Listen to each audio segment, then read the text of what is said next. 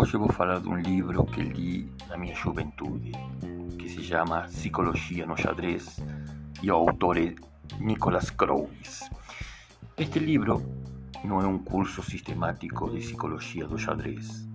Ainda não é hora de escrever uma obra de tal importância. Este livro nada mais é do que a exposição e divulgação de alguns problemas que interessam ao vasto círculo de adeptos do xadrez. Muitos jogadores de xadrez usam vários procedimentos psicológicos para melhorar o jogo. Mas esse material, rico em dados, não foi suficientemente divulgado, nem ainda deu ao uso do ensino do xadrez a utilidade que lhe pode dar, visto que ainda faz parte de uma experiência individual. O autor procura explicar certas peculiaridades típicas de pensamentos e atenção no jogo de xadrez e o faz com a esperança de que este trabalho ajude o enxadrista a conhecer a eficiência e a deficiência de seu jogo e oriente em sua preparação. O autor propôs pela primeira vez uma série de procedimentos interessantes a serem seguidos na investigação psicológica da arte do xadrez.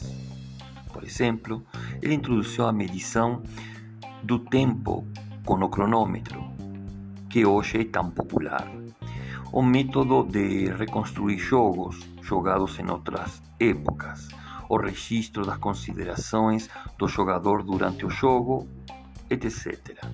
Ele também tentou investigar as formas intuitivas de pensar no xadrez.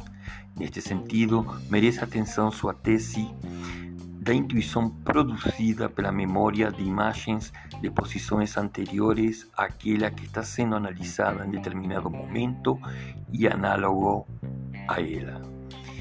E ele deu muitos conselhos práticos e valiosos, como primeiro faça um movimento forçado, depois entregue-se à meditação e não ao contrário. Este aqui apenas é um pequeno resumo deste livro, pequeno, que tem 45 páginas, mas muito interessante e que pode vir a servir a cada um que o leia.